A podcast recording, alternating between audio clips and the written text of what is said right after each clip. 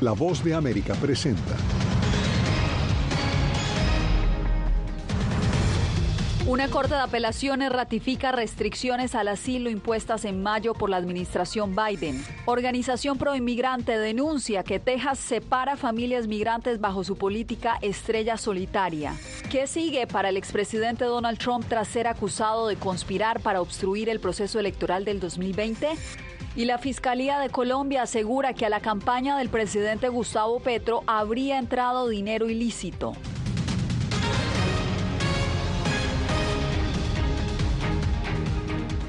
Bienvenidos, soy Yasmín López. Aquí comienza el mundo al día. Una Corte Federal de Apelaciones autorizó mantener en vigor la política de la administración Biden que restringe el asilo. Paula Díaz, el litigio continúa, pero por ahora, ¿qué representa esta disposición, esta orden para los migrantes? Yasmín, esto significa que los migrantes deben ahora pedir protección en uno de los países por los que transitan antes de pedir el amparo en la frontera. Esto realmente dificulta mucho más la situación para algunos, de ellos. La decisión de mantener la política de asilo de la administración Biden significa una importante victoria para el gobierno, que ha argumentado la necesidad de esta regla para mantener el orden en la frontera entre Estados Unidos y México. La regla de prohibición del asilo sigue vigente sigue limitando la manera en la que las personas pueden buscar ingresar a Estados Unidos para ejercer su derecho al asilo. Se traduce en que es mucho más complicado el que las personas puedan buscar un ingreso conforme a lo que las autoridades estadounidenses consideran regular. Mantener la norma sobre los asilos deja un sinsabor entre los activistas fronterizos que buscan que sea eliminada lo más pronto posible para evitar el riesgo que, según ellos, crea para los migrantes. El ápice de esperanza o lo bueno de todo esto es que en esa misma orden dijo que iba a poner el caso, la apelación, en un cronograma acelerado. Entre tanto, otra medida implementada por el gobierno desde mayo en cuatro ciudades para imponer toques de queda a jefes de familia que solicitan asilo se ampliará desde hoy a 13 ciudades. Las autoridades migratorias y organizaciones proinmigrantes afirman que la medida busca ser una alternativa a la detención y está dando resultados. Van a funcionar porque la gente no tiene otra opción no, no, no es verdad. La, la, la, gente se va a tener que acomodar a las reglas que les impone el, el, las reglas. Hay que reconocer que quien tiene poder en este espacio es el gobierno estadounidense, no el, peticionario de asilo. Las ciudades adicionales donde se incorporará la medida incluyen a Boston, Nueva Orleans, Houston, Providence en Rhode Island, y San Diego, San Francisco y San José en California. Se espera que el número de ciudades alcance las 40 para finales de septiembre. La administración Biden ha dicho que llegará hasta la Corte Suprema para mantener esta regla de asilo en la frontera porque asegura que con ella mantiene el control en el, en el cruce fronterizo. Te agradezco, Paula. Y en Texas, más de una veintena de familias migrantes que se disponían a entregarse a las autoridades de inmigración habrían sido trasladadas bajo engaños por policías de ese estado a un área donde terminaron siendo detenidas y luego separadas. Así lo denuncia una organización defensora de migrantes, como nos informa Laura Sepúlveda. Entre el 10 y el 14 de julio, 26 migrantes padres de familia habrían sido separados de sus hijos en Texas tras cruzar la frontera con México y ser detenidos por invadir propiedad privada, según denunció la organización Texas Río Grande Legal Aid en entrevista con ABC News. El Departamento de Seguridad Nacional instó a que se abra una investigación. Podemos hacer cumplir nuestras leyes y tratar a los seres humanos con dignidad. Administrar nuestra frontera de una manera segura y humana funciona mejor cuando todos trabajamos juntos para respetar la dignidad de cada ser humano y mantener seguras a nuestras comunidades. Migrantes que siguen cruzando por puntos no autorizados, pese a conocer denuncias de este tipo, avanzan en su travesía acompañados por sus hijos. Si mi hija no hubiese llegado hasta acá y si mi hija no me hubiese atrevido a venirme, ¿cómo la voy a dejar verla crecer desde otro lado? Y es imposible. Los estados que carecen de autoridad para el control migratorio procesan a estas personas bajo otros delitos de la jurisdicción estatal. Así se pronunció el Departamento de Seguridad Pública de Texas ante la denuncia. DPS ha arrestado por cargos estatales a migrantes varones que estaban con su familia cuando ocurrió el presunto delito. Los niños y sus madres nunca fueron separados, sino que fueron entregados juntos a la patrulla fronteriza de Estados Unidos. Mientras una nueva tensión entre Texas y el gobierno federal se genera a cuenta de la inmigración, el Departamento de Seguridad Nacional avanza en facilitar la reunificación a partir de deportaciones familiares las no, ciudadanos que estamos ah, removiendo o repatriando son para Centroamérica, mayormente, aunque hay para otros lugares. Según reportó la Agencia de Inmigración y Aduanas, en lo corrido de este año hasta el 15 de julio ya eran más de 91 mil deportaciones, incluyendo miembros de familias, a todo el mundo. Laura Sepúlveda, Voz de América, Austin, Texas. Al menos 18 personas murieron en ruta hacia Tijuana, México, cuando un autobús cayó a un barranco la madrugada de este jueves. Funcionarios estatales informaron que los pasajeros eran en su mayoría extranjeros y algunos eran migrantes que se dirigían a la frontera con Estados Unidos. Los rescatistas bajaron casi 40 metros de profundidad para recuperar los cuerpos atrapados entre los restos del autobús que llevaba 42 pasajeros y al menos una veintena resultó herida. Con gases lacrimógenos fueron recibidos cientos de migrantes, en su gran mayoría venezolanos, que intentaban cruzar a Estados Unidos por la frontera de Nuevo Laredo. Las autoridades norteamericanas tuvieron que cerrar momentáneamente el puente internacional número uno, como nos informa Anareli Palomares. Con equipo antimotines y bombas de gas blanco, autoridades migratorias de Estados Unidos contuvieron a cientos de migrantes, incluyendo niños, que intentaban cruzar de forma masiva y acomodiera lugar a territorio estadounidense. Solo queremos respuesta. Solo queremos a pasar o no. No, no está inconsciente, por favor. Necesitamos una respuesta, una ayuda. Ya no tenemos recursos. Las protestas transcurrieron en el puente internacional número uno de la ciudad fronteriza de Nuevo Laredo, estado de Tamaulipas, mientras que la Guardia Nacional y el Ejército Mexicano custodiaban a los migrantes que pretendían cruzar. Tenemos derecho, esperamos que todo se alegre, pero bien, pacíficamente. Los migrantes, que en su gran mayoría son venezolanos, aseguran que no se moverán del puente fronterizo hasta que se agilicen las citas para pedir asilo. Vamos a permanecer acá, permanecer acá hasta que nos den una respuesta positiva. Aquí hasta el final, hasta donde, hasta donde más podamos. Pero la Oficina de Aduanas y Protección Fronteriza ha sido tajante. Los migrantes deben esperar la cita para tramitar su asilo y esto solo se logra a través de la aplicación oficial CBP One. De lo contrario, serán deportados. Anareli Palomares, Voz de América, México.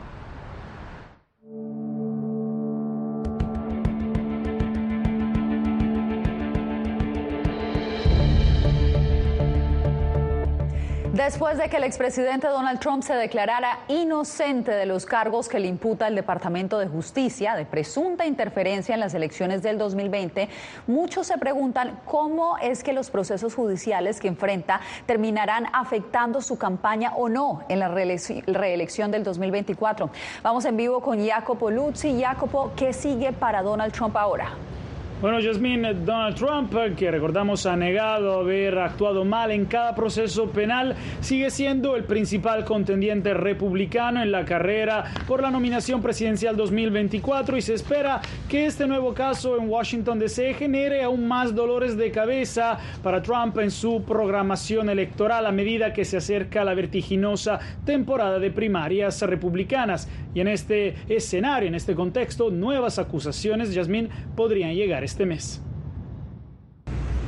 El 28 de agosto será la primera audiencia sobre la imputación de que el expresidente Donald Trump presuntamente intentó subvertir las elecciones presidenciales 2020. Pero este juicio podría demorarse meses, entre entregas de pruebas a la defensa, disputas legales sobre cuáles evidencias son admisibles y la selección del jurado. La Fiscalía Federal busca un juicio rápido, mientras se espera que el equipo de Trump intente retrasarlo.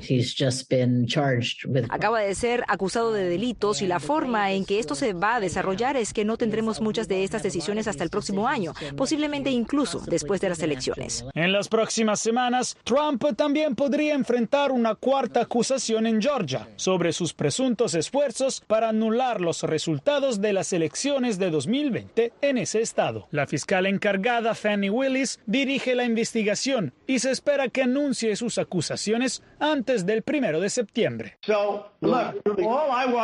Así que mira, todo lo que quiero es hacer esto. Solo quiero encontrar 11.780 votos, que es uno más de los que tenemos porque ganamos el Estado. Entre tanto, el juicio en el caso de Manhattan sobre pagos a cambio del silencio de una actriz pornográfica está programado para marzo, menos de tres semanas después del supermartes, cuando votarán más de una docena de estados. Y el juicio contra Trump en Florida, centrado en su manejo de documentos clasificados, está fijado para el 20 de mayo, después de la mayoría de las elecciones primarias.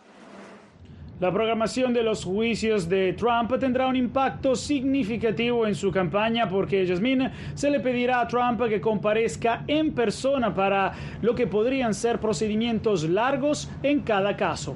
Recordamos que según la constitución de Estados Unidos, Trump aún puede postularse para presidente y ser elegido incluso si es condenado. Sin embargo, el país nunca se ha enfrentado a este escenario. Te agradezco, Jacopo. Y justamente el expresidente Donald Trump acudirá próximamente a la Convención Republicana de California, un estado muy importante para conseguir la nominación presidencial y cuya población conservadora está dividida respecto a las imputaciones contra el exmandatario. Nos informa Alex Segura desde San Diego. En medio de varias batallas legales, el expresidente Donald Trump continúa con el apoyo de gran parte de los republicanos según las encuestas más recientes pero hay facciones en California que empiezan a mirar a otros candidatos. Tenemos miembros que aún apoyan al expresidente y también hay otros que avalan a otros candidatos, como el gobernador Ron DeSantis, Nikki Haley, Tim Scott. La división entre conservadores en California es ahora más visible entre los diferentes grupos demográficos, tanto de edad como de raza. Um, Definitivamente hay diferencias entre los diferentes grupos demográficos, especialmente cuando hablamos de personas que se identifican como blancas y las que son latinas. Y es que California es vital para la nominación republicana, ya que el candidato que reciba más del 50% de los votos se llevará los 169 delegados más que cualquier otro estado del país. A pesar de las diferencias internas, la presidenta del grupo Jóvenes Republicanos de San Diego apunta que los conservadores tienen un objetivo común los jóvenes republicanos de San Diego estamos unidos en eso. Queremos un presidente republicano en la Casa Blanca como prioridad número uno. El expresidente Donald Trump será uno de los invitados estrella en la próxima convención del Partido Republicano aquí en California que se celebrará en unas semanas. Alex Segura, San Diego, Voz de América. El proceso contra el expresidente Trump también se sigue de cerca en Latinoamérica. Aunque apenas ha sido mencionado por un mandatario, no deja de ser un tema recurrente en el debate público. Néstor Aguilera nos cuenta más. ¿Con, Biden se rieron de Trump? Y un poco, no, los dos tenemos una mala opinión de Trump. Esto decía a inicios de abril pasado durante una entrevista el presidente argentino Alberto Fernández. Se refería a lo sucedido durante una reciente reunión con su homólogo Joe Biden en Washington, en la que charlaron sobre el expresidente Trump hoy en medio de un nuevo huracán, al ser señalado dentro de un presunto intento de anular las elecciones de 2020. Por eso no estoy de acuerdo con lo que le están haciendo al expresidente Trump.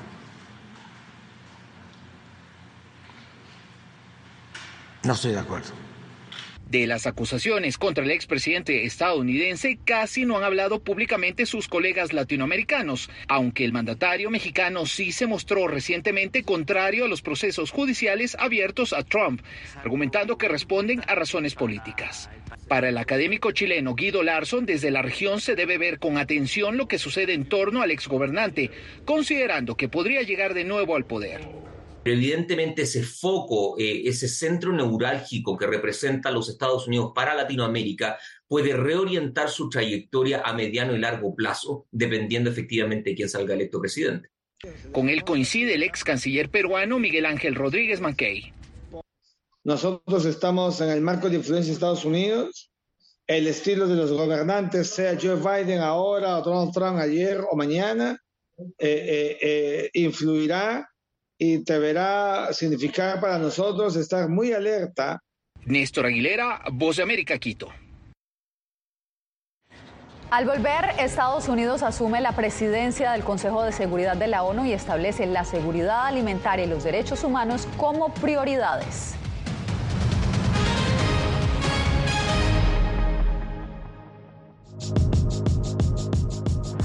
Hispanos conquistan la escuela de artes musicales más exigente del mundo. Colombia forma héroes de cuatro patas. En Costa Rica, el café tiene esencia de mujer. Yo me vengo a la finca con el tractor, me pongo a chapear, abono. Y en Caracas, las esquinas echan cuentos. Búscanos en todas las plataformas de La Voz de América.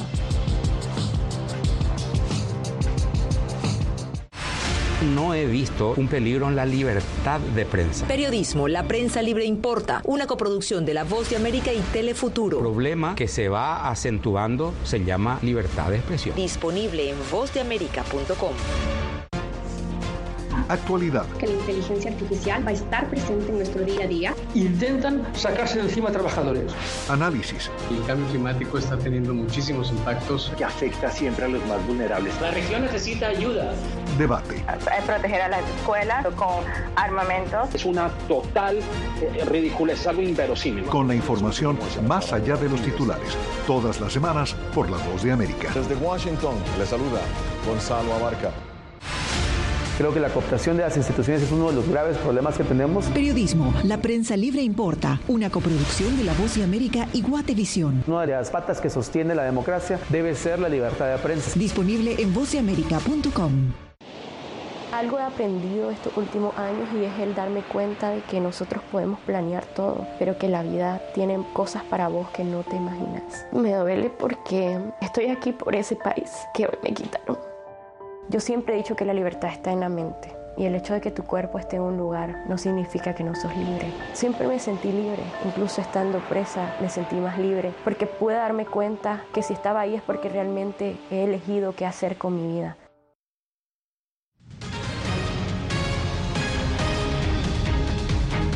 La agenda del Consejo de Seguridad en la ONU está a cargo de Estados Unidos durante el mes de agosto y una de sus metas es reactivar el acuerdo de granos del Mar Negro, determinante para la seguridad alimentaria del mundo. Ángela González nos amplía.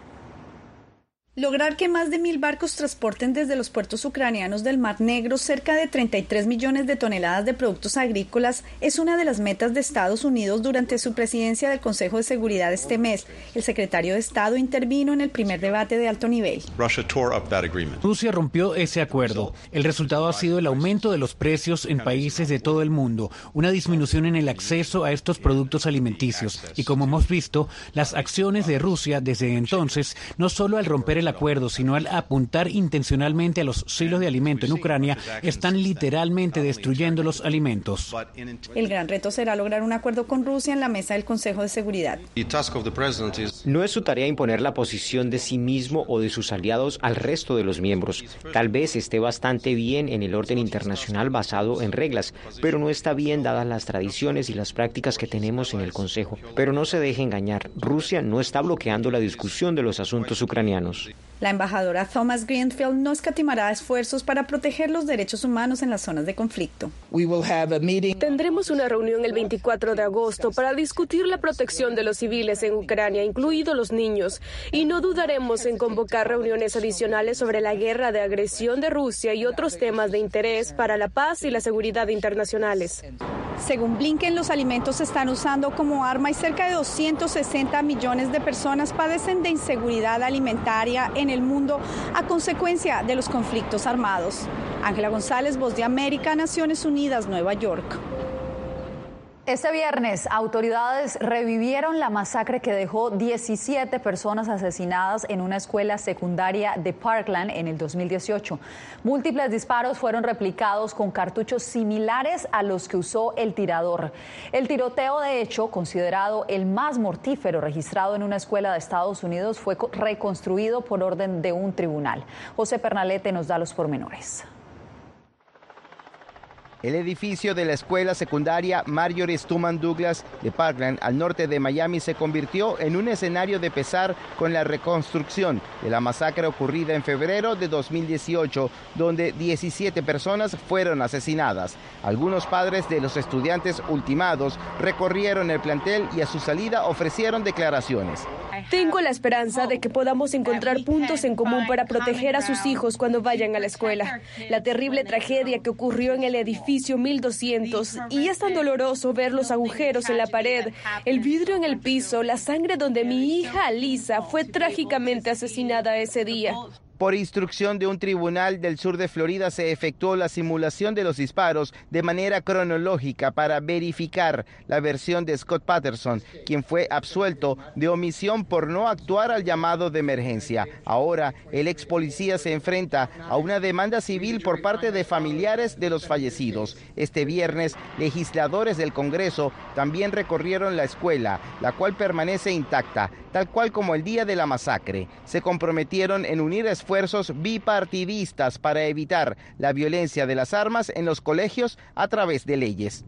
Pero al mismo tiempo, para aprender de algunos de los errores cometidos. Mira, por ejemplo, eh, este, este asesino, este, este, este diablo, no entró a las aulas. Él disparó de, de, afuera de las aulas por una ventanita en todas las puertas. José Pernalete, Voz de América, Miami para la tormenta política desatada en Colombia por el hijo del presidente investigado por corrupción.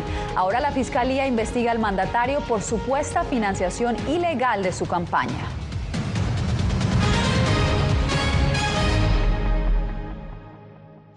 Creo que la cooptación de las instituciones es uno de los graves problemas que tenemos. Periodismo, la prensa libre importa, una coproducción de La Voz de América y Guatevisión. Una de las patas que sostiene la democracia debe ser la libertad de prensa. Disponible en vozdeamerica.com.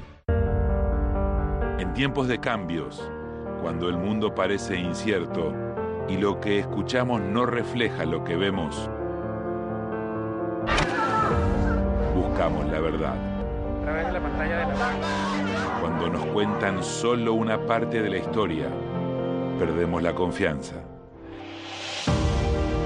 En momentos de crisis, nuestros sueños, esperanzas y deseos de un mejor mañana dependen de una prensa libre. En La Voz de América te traemos las historias que la gente se arriesga a ver. Conectamos el mundo lo unimos con la verdad.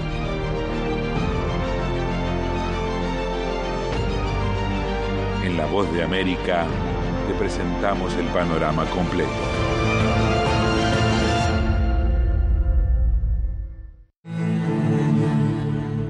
I shoot uh, like six or eight feature films, like executive producer, like producer. And uh, I work with uh, Netflix, with Bollywood, with Hollywood, and now I don't have anything. Ucranianos en las Américas. Renacer en Panamá. Una producción especial de La Voz de América. Disponible en todas nuestras plataformas. Aquí tenemos varios desaparecidos y muertos y amenazados todos. Periodismo. La prensa libre importa. Una coproducción de La Voz de América y Fuerza Informativa Azteca. Disponible en vozdeamerica.com.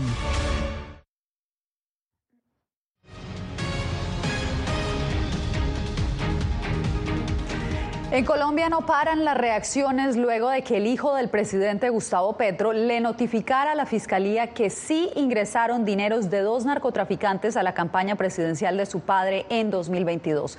Jair Díaz con el reporte.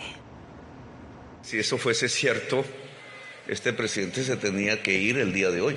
Porque yo no soy Uribe, no soy Santos, no soy Duque, no soy ninguno de los que han pasado atrás por obvias razones estas fueron las primeras reacciones del presidente de Colombia, Gustavo Petro, luego de que su hijo Nicolás Petro aseguró que a su campaña presidencial ingresaron dineros ilegales. Ante este panorama, el senador JP Hernández lo demandó ante la Comisión de Acusaciones del Congreso. Inicie un procedimiento constitucional de investigación al señor presidente de la República, Gustavo Petro Urrego.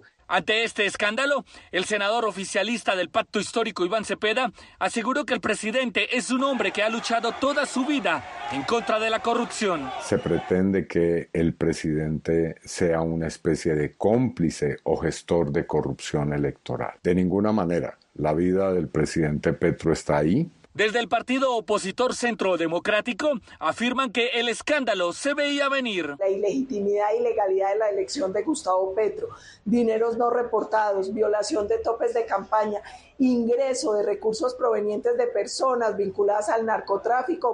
A través de un comunicado, el presidente Gustavo Petro aseguró que continuará con su agenda presidencial mientras avanzan las investigaciones. Jair Díaz, Voz de América, Bogotá venezolano que buscaba eliminar los microplásticos de los océanos se encuentra en la lista de las mejores propuestas medioambientales eh, del 2023. Esto al volver. No he visto un peligro en la libertad de prensa. Periodismo, la prensa libre importa, una coproducción de La Voz de América y Telefuturo. El problema que se va acentuando se llama libertad de expresión. Disponible en vozdeamerica.com. Actualidad. Que la inteligencia artificial va a estar presente en nuestro día a día. Intentan sacarse de encima a trabajadores. Análisis. El cambio climático está teniendo muchísimos impactos. Que afecta siempre a los más vulnerables. La región necesita ayuda. Debate. Proteger a las escuelas con armamentos. Es una total eh, ridícula, es algo inverosímil. Con la información más allá de los titulares. Todas las semanas por La Voz de América. Desde Washington, le saluda Gonzalo Abarca. Creo que la cooptación de las instituciones es uno de los graves problemas que tenemos. Periodismo, la prensa libre importa, una coproducción de La Voz de América y Guatevisión. Una de las patas que sostiene la democracia debe ser la libertad de prensa. Disponible en vozdeamerica.com. Algo he aprendido estos últimos años y es el darme cuenta de que nosotros podemos planear todo, pero que la vida tiene cosas para vos que no te imaginas. Me duele porque estoy aquí por ese país que hoy me quitaron. Yo siempre he dicho que la libertad está en la mente. Y el hecho de que tu cuerpo esté en un lugar no significa que no sos libre. Siempre me sentí libre, incluso estando presa me sentí más libre, porque pude darme cuenta que si estaba ahí es porque realmente he elegido qué hacer con mi vida. I thought this war would be uh, if you in a few months. We have to live our life uh, for us and for these people who try to protect our country. Ucranianos en las Américas, tiempo de guerra. Desde el próximo 3 de julio en todas las plataformas de La Voz de América.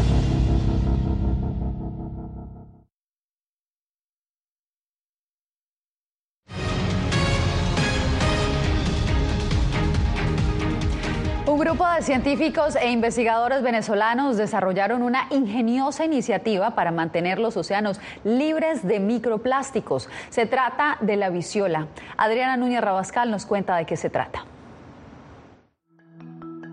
Similar a una bicicleta estática, la biciola fue escogida entre las 50 mejores propuestas de 2023 por el proyecto Experiment del Fondo de Soluciones para los Océanos. Imagínense poder andar en bicicleta y al mismo tiempo contribuir al proteger al medio ambiente. Para lograr el objetivo de reducir los microplásticos es necesario llenar con arena de mar el tambor de la bicicleta y luego ponerla en funcionamiento. Biciola es una herramienta de bajo costo que utiliza la energía de pedalear para tamizar microplásticos en arenas de playa? La biciola aún está en desarrollo. El primer prototipo estará listo en tres meses y será instalado en una playa de la isla de Margarita, en el Caribe venezolano.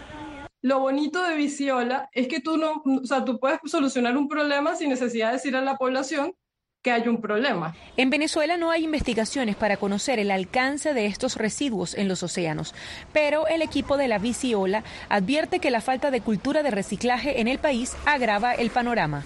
Como eso no se biodegrada, sino se va fragmentando en partículas muy pequeñas, esas partículas las, llegan a, a las arenas de las playas y luego paran al mar y una vez en el mar se incorporan en, la cadena alimenticia. Un problema que ha crecido vertiginosamente en la última década. De acuerdo con la organización Ocean Race, los niveles de contaminación por microplásticos en diferentes áreas marinas estudiadas son 18 veces superiores a los de 2017. Adriana Núñez Rabascal, Voz de América, Caracas. Los fanáticos de Freddie Mercury ahora podrán vivir la experiencia de estar en una réplica de su casa en Londres, una exhibición donde miles de artículos pertenecientes al difunto líder de Queen abrirá sus puertas, o más bien ya abrió sus puertas a partir de este viernes 4 de agosto. En ella podrán conocer muchos de sus artículos personales como prendas y letras escritas